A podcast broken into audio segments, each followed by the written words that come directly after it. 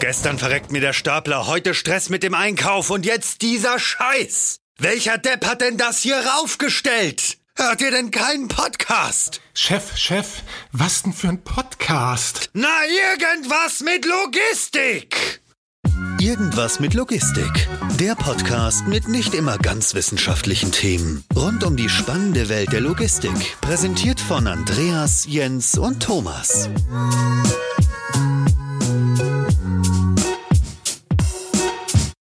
Ja, moin zusammen und herzlich willkommen zu einer neuen Folge Irgendwas mit Logistik.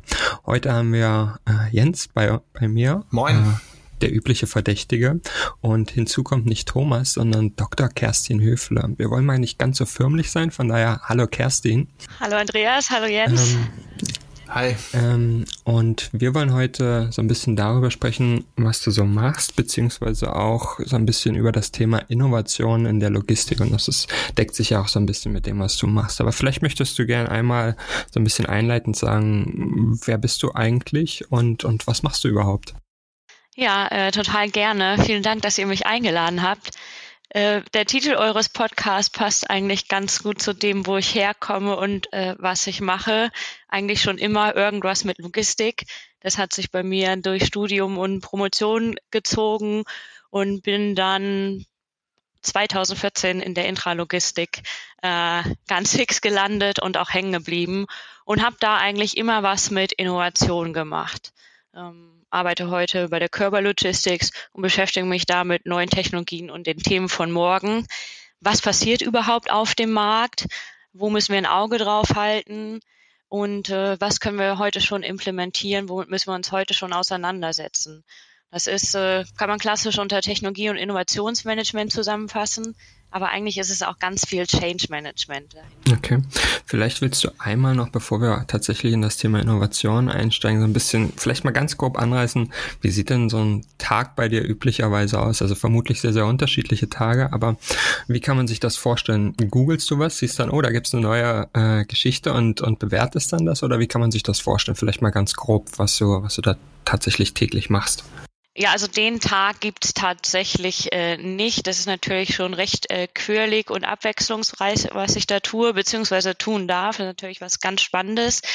A, gibt's ein kleines Team, weil ähm, ich mich schon auch mit ganz ausgewählten Technologien beschäftige. Eins zum Beispiel das Thema 3D-Druck wo wir uns das letzte Jahr auch zusammen mit einem Experten ganz detailliert auseinandergesetzt haben und auch wirklich erste interne Pilotprojekte gemacht haben, um uns überhaupt mit der Technologie auseinanderzusetzen, die zu verstehen. Klar, dass das jetzt erst überhaupt mal eine Fertigungstechnologie, die vielleicht, mhm. man den direkten Link zur Logistik nicht sieht. Aber wir haben uns dann auch von strategischer Seite damit beschäftigt, okay, was heißt das denn? Kann das unsere ganze Industrie eigentlich durcheinander würfeln? Also ähm, teilweise ist das wirklich sehr hands-on. Wir, wir fassen die Dinge auch an. Ähm, dann kommen natürlich die strategischen Überlegungen dazu. Du hast ja so ein bisschen gefragt, okay, wie behältst du jetzt dein, dein Auge auf dem Markt? Googlest du was? Ähm, ich, ich bin so ganz quirlig auf dem Markt unterwegs. Klar bin ich immer neugierig, wenn ich was finde, sei das jetzt über Social Media oder ich google mal was. Aber natürlich ist es auch viel darüber, auf Veranstaltungen zu gehen. Ähm, sich mit den richtigen Leuten auszutauschen. Also auch die Kollegen, die ihr so in euren vorhergegangenen Podcast-Folge schon hattet, das ist ja ein altbekanntes Netzwerk oder mit, oder mit euch, ähm, wo man einfach am Puls der Zeit dran bleibt. Ähm, dabei ja. gibt's aber auch mal Scouting-Reisen nach China, wo man sich einfach mal ein paar Startups anschaut und guckt, was passiert da überhaupt auf dem Markt. Weil natürlich spielt mhm. sich nicht alles in Deutschland oder Europa ab. Ähm, ich habe auch ein ein wachsames Auge nach China, auch wenn das natürlich gar nicht so einfach ist, da wirklich einen Fuß reinzubekommen und wirklich hinter die Kulissen mhm. zu schauen. Was mich jetzt direkt interessieren würde, du hast, du hast China mal erwähnt. Wie ist das eigentlich mit den USA? Ist das, ist das auch ein Thema oder sagst du, ihr fokussiert euch aus irgendeinem Grund erstmal auf China, weil da vielleicht mehr geht oder sonst irgendwas? Wäre für mich mal so eine interessante Frage. Äh, nee, also sind beides total relevante Märkte für uns und auch Innovationsmärkte. Also ich, mhm. ähm, Robotics ist so ein ganz großes Thema, was ja nicht nur für mich gerade interessant ist, sondern natürlich für ja. die ganze Logistikbranche mhm. gerade. Ich, ich denke, das Innovationsthema ist, was auch wirklich am greifbarsten ist. Da sehen wir natürlich viele Entwicklungen in den USA, mhm. so ja auch in dem ganzen Umfeld um, um Boston, da sieht man schon so richtige Spots. Aber klar, wenn wir da auch nach China schauen, ja, da sprießt ein Startup nach dem anderen äh, aus dem Boden. Ne? Ja, Aber das jetzt rein auf China zu fokussieren, das würde ich nicht sagen. Okay. Also da sehen wir schon eine Verteilung über die Welt. Aber China ist für uns natürlich spannend. Ja? Das sind so andere Dimensionen, auch, äh, was da im Data-Bereich stattfindet. Nicht ganz so restriktiert wie bei uns. Was sind denn so ähm, Treiber eigentlich dahinter, weshalb sich überhaupt was von verändern muss? Ähm, ich meine, du hattest jetzt so ein paar Ausprägungen genannt. Beispielsweise Robotik als eine Ausprägung, wo sich ähm, Technik weiterentwickelt. Aber was sind eigentlich die Gründe dafür, dass du ähm, die Augen aufhalten musst? Also ich glaube, viel ist davon auch sehr persönlich getrieben. Ich bin äh, so super neugierig auf alles äh, Neue, was da passiert. Ähm, bin da offen für und ähm, ja, mag das da auch einfach äh, da drin abzutauchen und das ähm, versuchen zu beurteilen, was natürlich nicht immer so einfach ist. Aber wir sehen uns natürlich auch in der Logistik mit äh, komplett neuen Herausforderungen. Dieser, dieser Markt ist viel, viel schneller geworden, gerade wenn wir das ganze Thema E-Commerce ist natürlich ein extremer Treiber für Flexibilität, äh, für hoch anpassbare Lösungen. Ähm, und für eigentlich die Forderung nach einer viel stärkeren Integration der gesamten Supply Chain. Ja, da geht es ja nicht mehr nur noch darum, dass das Lager gut funktioniert, sondern eigentlich müssen wir da das ganze Thema Innovation auf die gesamte Lieferkette äh, ausweiten, kommen dann ganz schnell in neue Themenfelder wie Smart City oder Smart Logistics. Und ich denke, da treibt mittlerweile auch der Endkonsument ganz anders die Anforderungen. Ich meine, früher kam unser Paket halt dann, wann es kam. Und äh, mittlerweile bieten uns die großen Online-Händler an, dass wir ziemlich stark mitbestimmen können, wann das Paket kommt. Und dass es mindestens morgen kommt, das ist ja für uns mhm. schon mal gesetzt. Ja. Und früher hätten wir bei einer Woche ähm, nicht mit der Wimper gezogen. Ja, tatsächlich habe ich gestern was bestellt und da ist das Lieferdatum nächste Woche Mittwoch. Aber das ist eine andere Geschichte, darüber wollen wir gar nicht philosophieren, sondern was mich, was mich noch interessiert, du hast gerade gesagt, dass viele Innovationen ähm, auch vom Endkonsumenten eigentlich so ein bisschen bedingt werden, dadurch, dass man ja den Bedarf hat, dass das irgendwie, man den Bedarf hat, sagen, sei mal dahingestellt, aber dass man, dass man das Verständnis hat, dass Sachen am nächsten Tag beispielsweise kommen und damit Anforderungen an den jeweiligen Lieferanten und dieser Lieferant hat ja dann wieder Anforderungen an euch beispielsweise als ähm, Lieferant in Anführungsstrichen. Ist es denn tatsächlich so, dass Innovationen üblicherweise über diesen gestaffelten Kanal kommen? Oder ist es teilweise auch so, dass ihr sagt, okay, wir gehen eigentlich proaktiv an diese ganze Geschichte? Wie ist, wie ist da so der, der Ansatz oder gibt es tatsächlich unterschiedliche Ansätze? Ja, du sprichst ja äh, da genauso diesen ähm, Technology Push und Market Pull an? Also ist es eben der Kunde, der Markt, der Innovation treibt oder muss man eigentlich äh, ja proaktiv mhm. äh, sich mit neuen Technologien und Lösungen auseinandersetzen und die in den Markt treiben? Das kann man ja von zwei Seiten äh, bisschen aufdröseln. Man kann das ganz wissenschaftlich aufdröseln. Ich habe das irgendwann mal kurz versucht und ja, ich habe das Gefühl, das sind einfach so Trendphasen. Ne? Beides hat seine Rechtfertigung. Und ich glaube, es gab jeweils Phasen, wo äh, der ein oder der andere Ansatz ähm, wesentlich stärker ausgeprägt war. Mhm. Wenn ich jetzt so in das Hier und Jetzt und Heute gucke, ist es ziemlich en vogue, über den Markt zu gehen. Okay. Ähm, also wir haben ja auch mit diesen ganzen agilen Ansätzen und äh, äh, Customer-Centric Workshops und all diese ja, fancy Kreativitätsmethoden, die wir gerade im Innovationsbereich nutzen, die sind ja sehr auf den Kunden und das Kundenproblem ausgelöst. Mhm. Und da gibt es ja wirklich viele Ansätze, äh, womit wir uns auch viel auseinandergesetzt haben. Was ist das eigentliche Kundenproblem? Wir wollen gar nicht über Ideen oder Lösungen ja. sprechen, sondern wir wollen rein über das Kundenproblem sprechen. Aber ich finde, das ist, das ist ja irgendwo auch immer so die Krux, ne? Also ähm, wenn man eine Innovation so sieht und aufbaut auf ein Kundenproblem, da muss man einerseits natürlich schauen, gerade als wirtschaftendes Unternehmen, dass das als Dienstleistung oder als Produkt anbietet. Das kann ja nicht nur für einen Kunden da sein, es muss ja gleich nach Möglichkeit für einen Markt da sein, sonst ähm, ist der Business Case vielleicht nicht gegeben. Aber dann ist das wiederum ja auch im nächsten Schritt dann für den Kunden, der das mit äh, angetrieben hat, dann wiederum ein Standard, den er etabliert für alle anderen. Und dann verliert man irgendwo dann auch nach einer gewissen Zeit über eine Innovation, die dann wieder zu einem Standard wird, seinen äh, Wettbewerbsvorteil. Eigentlich ist es ja immer so ein Wettlauf gegen der Zeit, gegen die Zeit, wer hat was am schnellsten und wann ziehen eigentlich alle anderen nach, wenn es Sinn macht. Und wenn es nicht Sinn macht, dann habe ich hier ähm, ja, Zeit und Geld und äh, ähm, Energie in den, in den Sand gesetzt. Ich finde, es ist immer so schwierig zu sagen, wann macht es eigentlich wirklich Sinn, ähm, Innovation zu, zu gestalten, egal ob jetzt vom Markt oder Technologie von Anbietern getrieben. Also ich habe auch echt ähm, große Fragezeichen und finde das ein total spannendes Thema zu diskutieren. Ist jetzt dieser kundenfokussierte Ansatz wirklich der richtige, um, in, um richtig innovativ zu sein? Jetzt können wir dann sinnieren, was ist eine Innovation, aber ja, gute Frage. Glaube, also, so, also ich glaube zumindest disruptive Innovation eh schwer planbar, ist ja schon so ein Locky schon, ja. aber äh, so richtig innovativ wird man damit nicht, ja, weil ja. Ähm, man bringt was nach, äh, was nachgefragt nee, wurde, genau, ja, und genau. eben es sind dann eher vielleicht so inkrementelle Schritte, aber ja, so dieses iPhone-Beispiel, gut, wird auch in alle Richtungen zerpflückt, aber hat halt eigentlich mhm. erstmal keiner nachgefragt und das ist natürlich schon was, ja. wo ich sage, ja, von der Seite müssen wir doch eigentlich kommen, wenn wir so richtig den nächsten Big Shot sehen wollen. Ich weiß nicht, was das letzte in der Logistik war. Was würdet ihr sehen?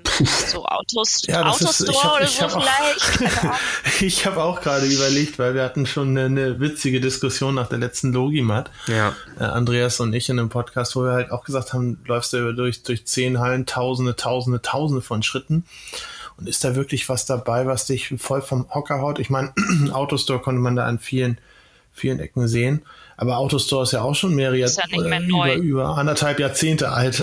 also ähm, das ist schon, es hat halt sehr lange gebraucht, um in den, ins Bewusstsein zu gehen. Aber genau, eigentlich wollte ich lieber die Frage an dich stellen, was du so als letzte Innovation gesehen hast, weil immerhin hast du das im Jobtitel, ne? Ja, das stimmt. Nee, aber also ist unsere Branche so richtig, richtig innovativ?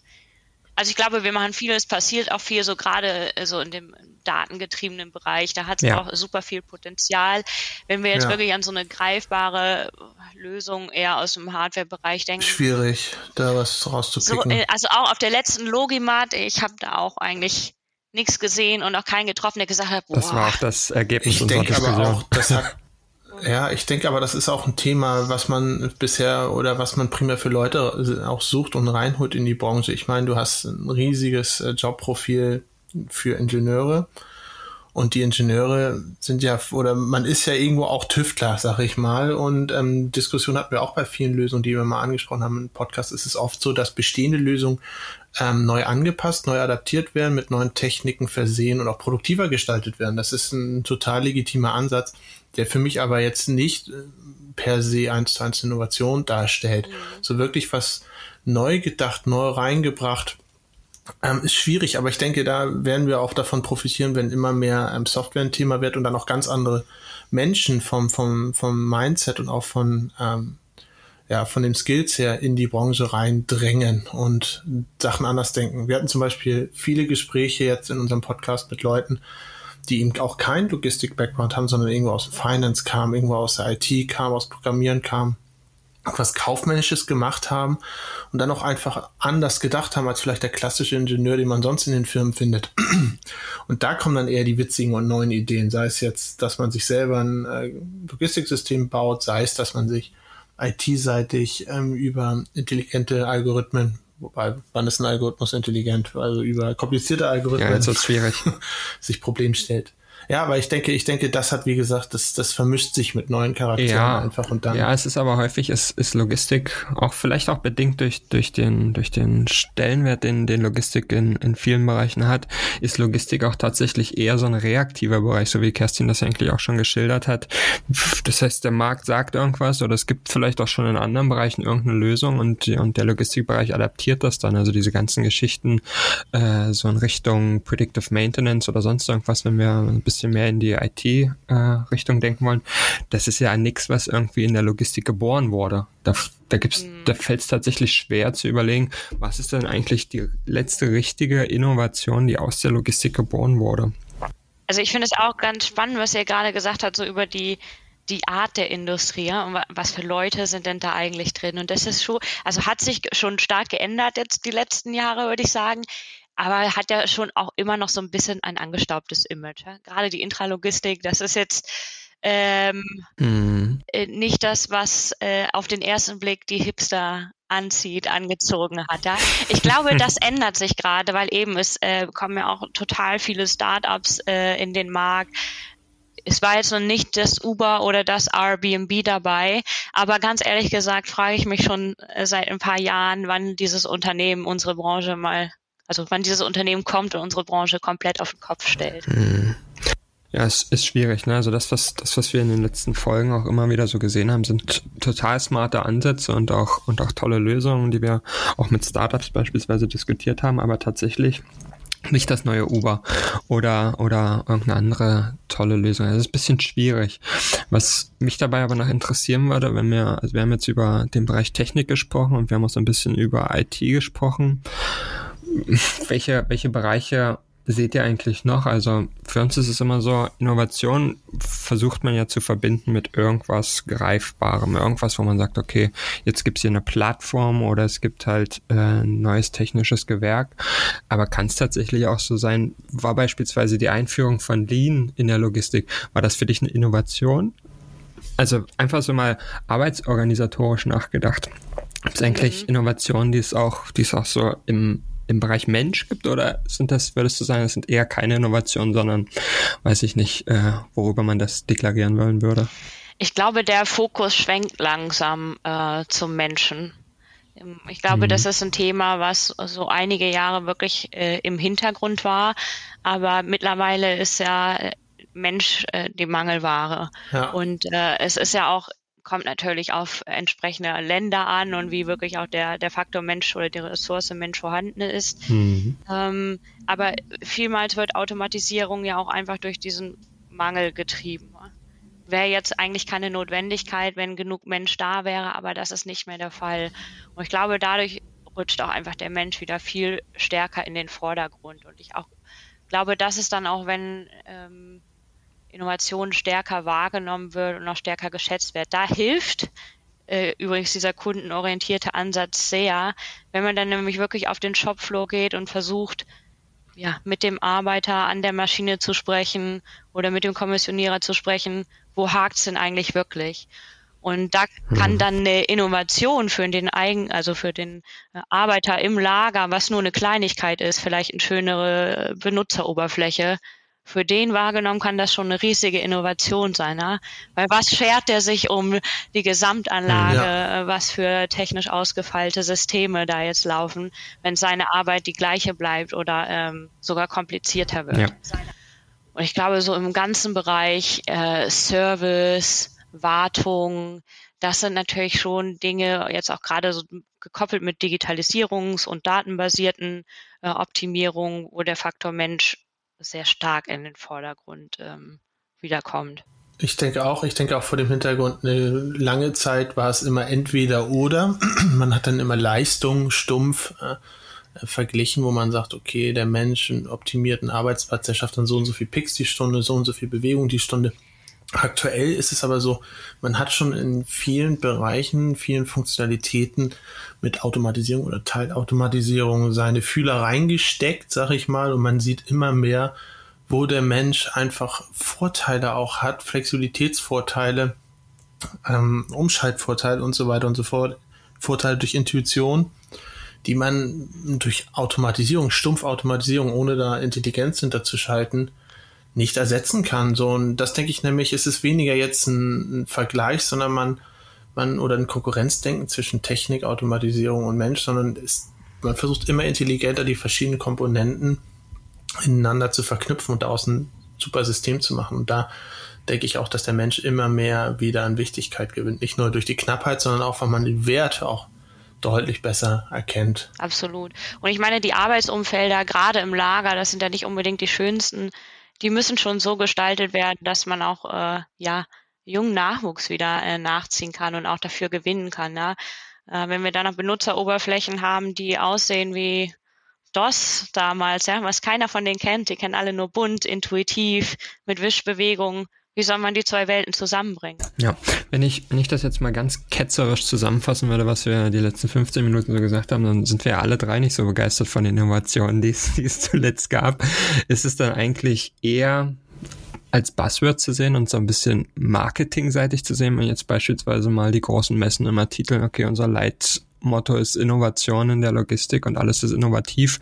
Und tatsächlich ist eigentlich gar nicht so viel innovativ. Wie siehst du das, nachdem Innovation ja auch dein Job ist? Also ich glaube, man muss einfach diesen Innovationsbegriff für sich ein bisschen relativieren. Und mhm. klar würden wir uns, genau wie wir jetzt diskutiert haben, irgendwie so das große Ding wünschen. Also dieses Aha, wow.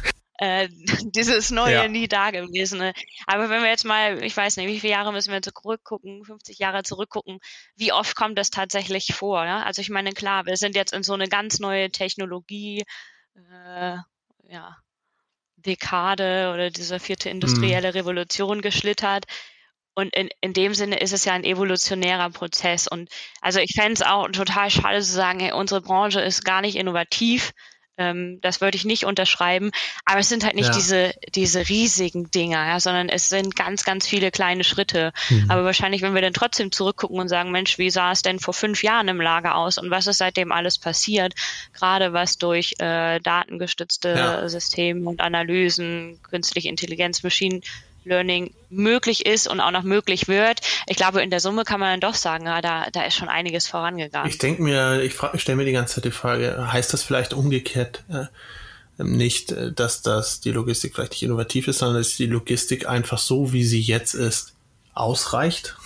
dass es einfach diesen Druck auch irgendwo nicht gibt. Ich habe mir überlegt, die letzte, was mir halt, wenn ich Innovation und Logistik mir überlege, was mir da als erstes immer in den Kopf ähm, springt, ist eigentlich Standardisierung und zwar vor allem dann Container. Als es die dann gab, auch Ladehilfsmittel standardisiert wie Paletten, das hat eine Menge de doch deutlich vereinfacht ja. in der gesamten Kette, aber das ist ja schon, mhm. ich weiß nicht, 50, 60, 70 Jahre her. Wahrscheinlich habe ich mich jetzt völlig vertan, aber auf jeden Fall ein paar Jahrzehnte ist es her.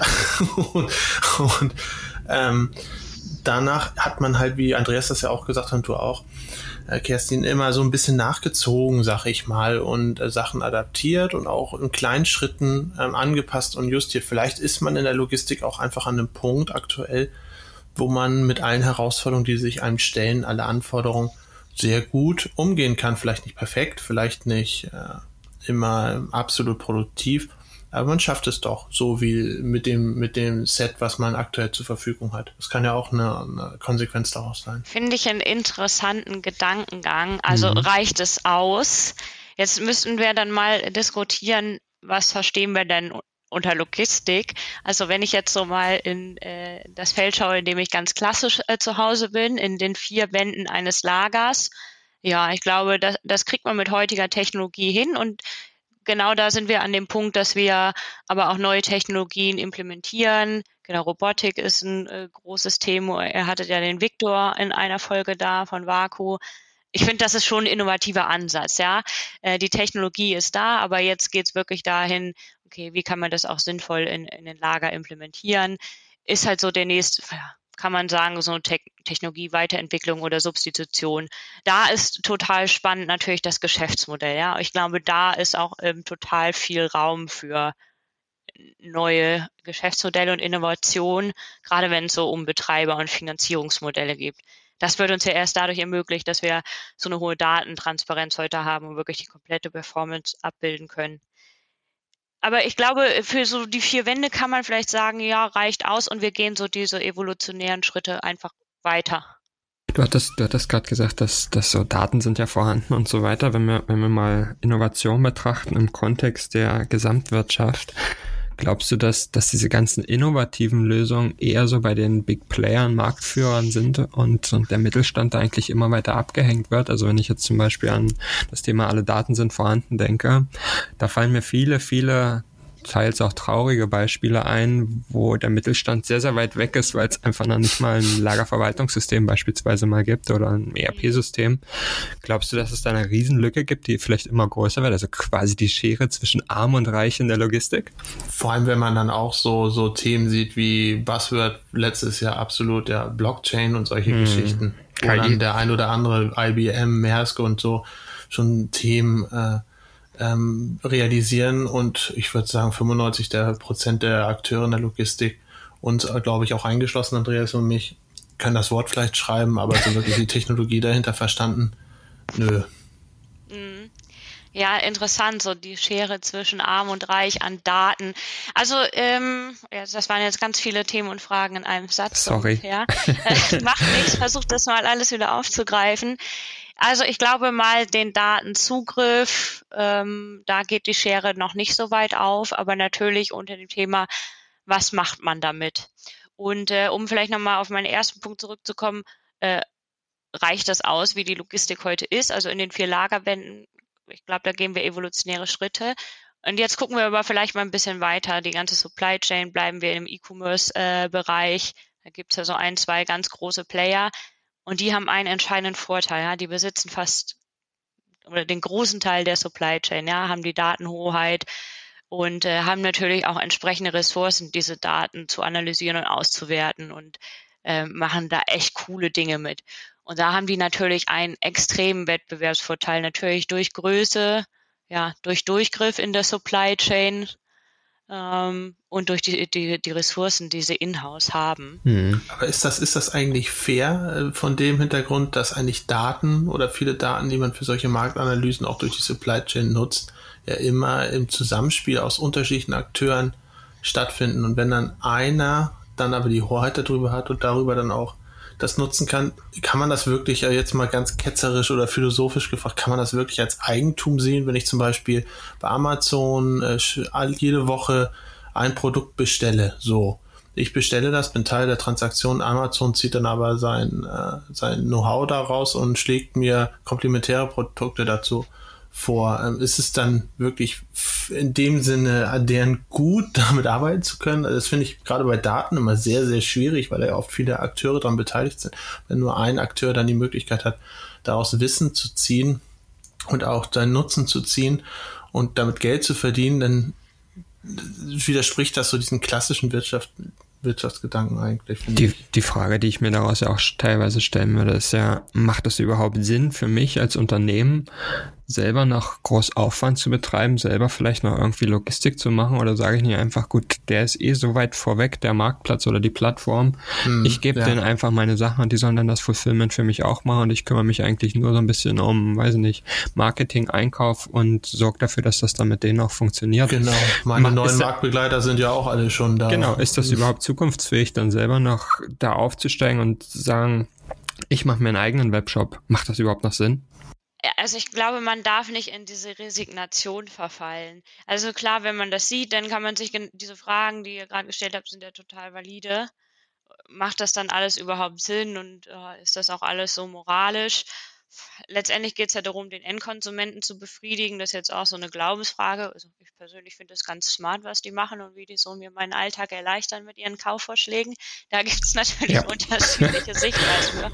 Aber wenn wir das jetzt ganz äh, wieder ein bisschen die, aus wirtschaftlicher Sicht uns anschauen, ich glaube, genau an dem Punkt ist halt eine Riesenchance. Äh, klar macht jetzt so jemand wie Amazon vor, wie es geht und was man alles Tolles machen kann. Aber sind wir ehrlich, wie viele äh, solcher Supply Chains gibt es denn, wo wirklich jemand so, so mächtig ist. Ja, also wir haben ja so viele Kunden, äh, wo eine Supply Chain ganz klassisch aus vielen verschiedenen unabhängigen Akteuren äh, besteht.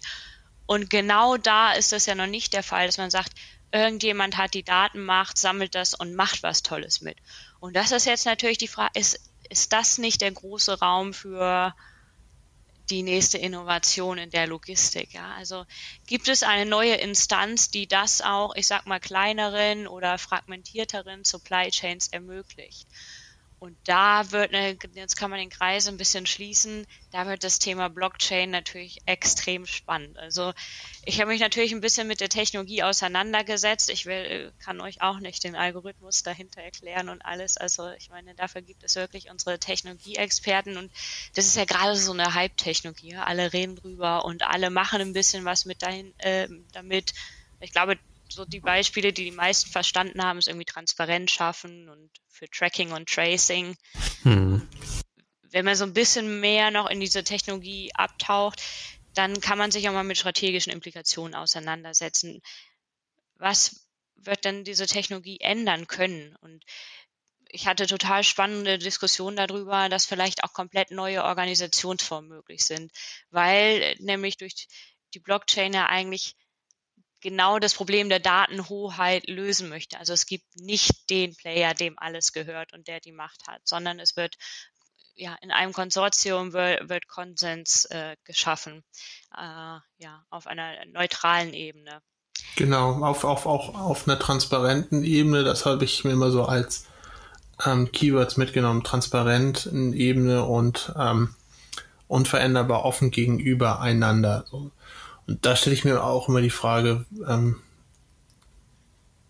ist das überhaupt in den Köpfen der Menschen vereinbar, dass wenn ich transparent mit meinen äh, mit meinen Mitwirtschaftern umgehe und offen Sachen teile, ähm, ist das überhaupt eine Technologie, die mit ähm, dem Mindset von, von, von Firmen und Menschen möglich ist zu realisieren, auch wenn das äh, technisch vielleicht möglich ist, aber mal im Kleinen gedacht, das ist gerade ja schon angesprochen mit Podcast, den wir mit Victor hatten, auch da ist ja theoretisch möglich, man könnte untereinander ähm, ähm, ähm, Roboter teilen, die je nach, nach Bedarf dort arbeiten. Wir hatten auch ganz am Anfang mal darüber gesprochen, über Teilen von Lagerplätzen und so weiter und so fort in einem anderen Podcast. Und ähm, auch da sind ja die Hürden schon extrem hoch, dass man irgendwie versucht, na, ich möchte nicht unbedingt, dass jeder alles bei mir mitbekommt und unbedingt dann meine Lagerplätze dann nutzt oder meinen Roboter nutzt und so weiter. Und wenn ich dann auf einer Datenebene mir das überlege, wo viele Leute schon Probleme haben, ähm, das zu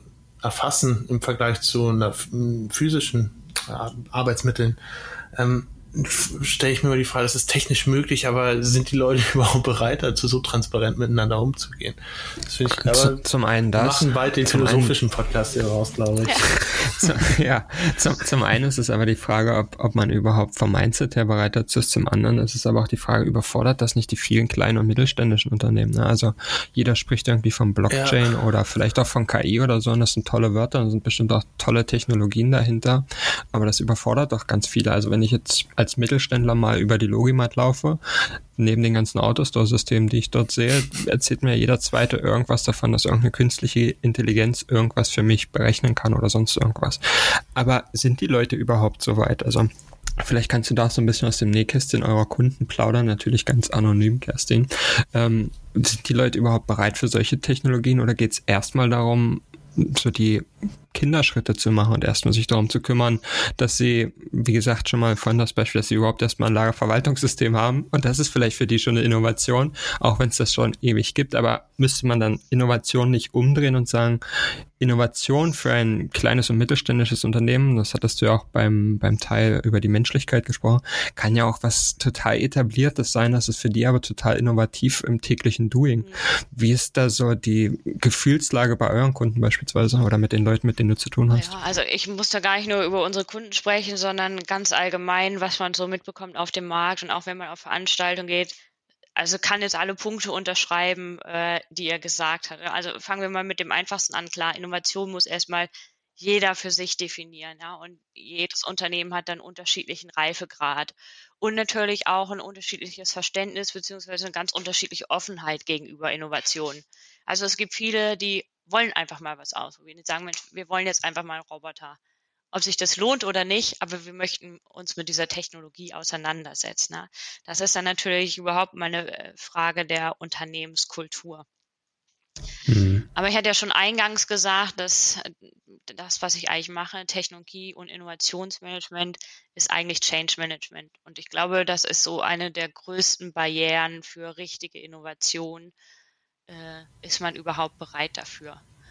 Also ist ja. man bereit dafür und kann man das auch alles aufnehmen? Also ich meine, theoretisch könnte ich mich auch jeden Tag, den ganzen Tag vor YouTube setzen und gucken, was so gerade wieder Neues, Verrücktes passiert oder was für Ideen kommen. Also man kann da ja kaum noch Schritt halten. Wie hält man da überhaupt Schritt? Kann man das verarbeiten? Ja, oder kommt da doch diese gewisse Art der Resignation? Das ist sicherlich ein Thema. Und äh, was ihr dann auch noch angesprochen hattet, ist die diese, ja, die Offenheit zur Offenheit. Ja, also will ich wirklich ja. in meiner Supply Chain, sei es mit Kunden, sei es mit äh, Marktbegleitern, äh, Informationen teilen. Und ja. ich habe so das Gefühl, also sei das jetzt Blockchain basiert oder nicht, ja, es geht ja hier überhaupt erstmal um äh, Kooperation. Ja. Ähm, mhm. Das Verständnis, also so das grundlegende Verständnis, dass das eigentlich einen Mehrwert äh, bildet, ist, ich würde mal sagen, auf einer sehr persönlichen Ebene bei den meisten Menschen da.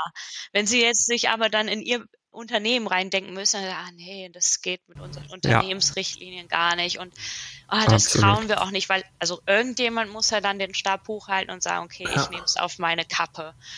Und das ist ein äh, riesen Hinderungsgrund. Und ja, verrückt, ist absolut verrückt. Äh, genau das, was du sagst. Ähm, wenn man, man hat ja immer einen Mehrwert eigentlich, wenn man sich zu irgendwas austauscht. Entweder man kriegt dazu ein Feedback oder man kriegt einen neuen Impuls. So.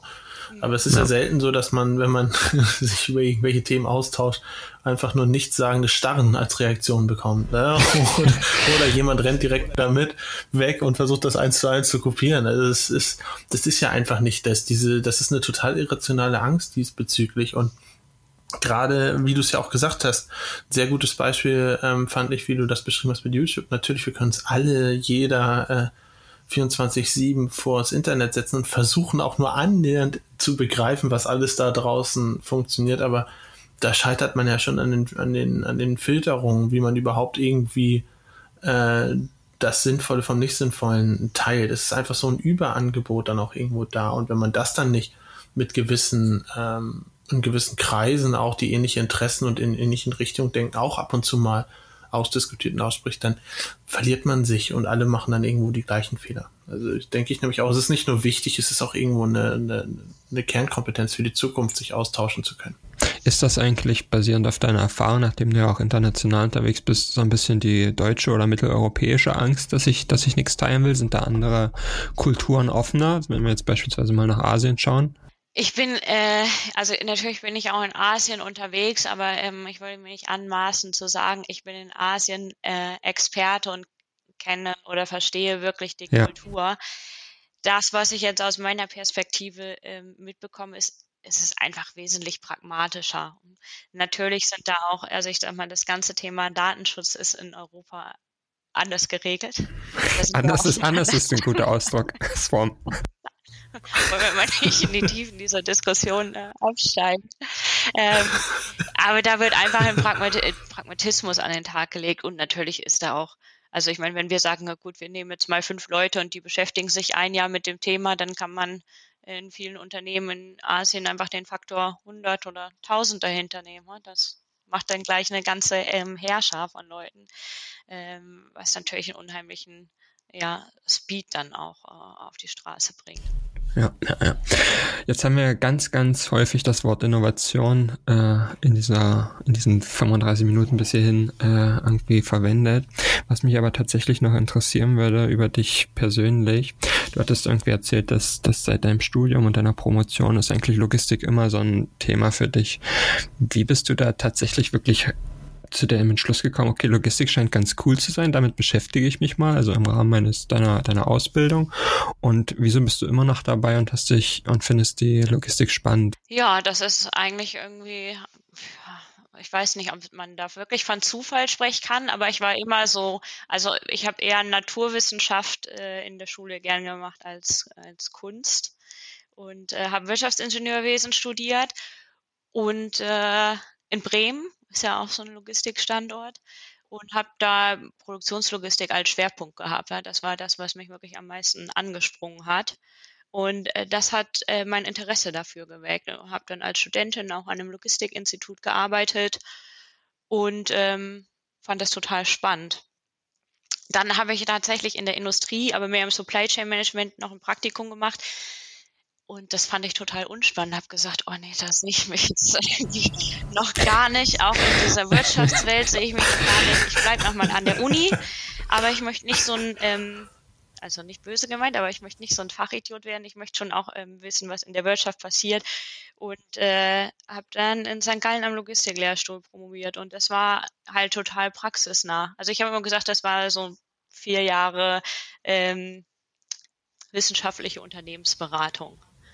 Und äh, ja, habe da dann ganz viel, war in der Schweiz ähm, mhm. mit verschiedensten Logistikunternehmen, also vom Logistikdienstleister, aber auch zu Intralogistikanbietern schon zusammengearbeitet in kleineren Projekten. ja, und wie das Leben dann so spielt, hat sich da dann auch äh, der erste Job-Einstieg drüber ergeben. Und da ich ja natürlich auch dann durch die Verknüpfung zur Hochschule, ich meine per se, das ist ja so ein bisschen die Definition, auch wenn man promoviert, dass man sich damit neuen Fragestellungen auseinandersetzt. Und so bin ich dann auch in meinen Job eingestiegen, weil er hatte erst einen ja, starken Technologiefokus auf das Ist und Heute und Lösung und bin immer mehr in den Innovationen, so einen Zukunftsbereich gerutscht. Und ich finde das total spannend. Also, ähm, weil die Bran eben die Branche hat so einen ja, gewissen angestaubten Touch mhm, ja. gehabt. Äh, klar haben wir nicht die äh, mega, mega disruptiven Innovationen, aber wie ich mhm. gesagt habe, da sind so viele kleine ähm, Schritte, die sich in, ja, im Laufe der Zeit doch ähm, summiert haben, wo ich sagen kann, Mensch, da geht schon was. Und wenn wir auch wirklich mal so den Blick aus den vier Lagerwänden rausnehmen und was dann eigentlich wirklich so der, der nächste Schritt oder die nächste Evolutionsstufe ist, so das ganze Thema Smart City und Smart City Logistik, ja. bewegt mich echt sehr, weil ich glaube, da sind auch wirkliche Themen zu lösen. Da kann ich mir auch wirklich vorstellen, dass da nochmal ja, ein größerer Innovationsschritt kommt und ja, so bin ich da hängen geblieben. Ich habe das Gefühl, wenn man da einmal drin ist, da wird man auch nicht mehr rausgelassen. Ja, Perfekt. Können wir ja, können wir ja nach der, nach der diesjährigen Logimat nochmal rekapitulieren, was du alles in der Richtung von Richtung Smart City oder sonstigen Innovationen diesmal gefunden hast. Ja, ich bin ähm, echt gespannt auf die Logimat, ähm, weil ich natürlich mit den Augen darüber gehe, okay, was gibt's jetzt hier echt mal wirklich so was richtig Neues? Und kann man das auch sehen und zeigen, weil also es passiert ja viel, aber eben das meiste ist jetzt so im im Daten- und Softwaregetriebenen ja, Bereich. Genau. Und das ja, auch dann wirklich irgendwie zu transportieren, diese Message ist ja auch mm, schwierig. Absolut, absolut. Das, das sieht man auch, wenn man durch die Hallen läuft und ja, wo sind die meisten Leute da, wo irgendwie was Technisches passiert. Ne? Es ist halt einfacher darzustellen. Okay, dann würde ich an der Stelle sagen, Kerstin, vielen lieben Dank, dass du dir die Zeit genommen hast, mit uns über äh, das Lieblingswort dieser Episode zu sprechen, Innovation. Ähm, ja, danke auch von mir. Dank für, vielen Dank für deine tollen Einblicke über, über das, was du machst und natürlich auch über deine äh, Meinung zum Thema und würde damit sagen, tschüss, bis zum nächsten Mal. Tschüss und vielen Dank für die Einladung. Hat viel Spaß gemacht. Gestern verreckt mir der Stapler, heute Stress mit dem Einkauf und jetzt dieser Scheiß. Welcher Depp hat denn das hier raufgestellt? Hört ihr denn keinen Podcast? Chef, Chef, was denn für ein Podcast? Na, irgendwas mit Logistik. Irgendwas mit Logistik. Der Podcast mit nicht immer ganz wissenschaftlichen Themen. Rund um die spannende Welt der Logistik. Präsentiert von Andreas, Jens und Thomas.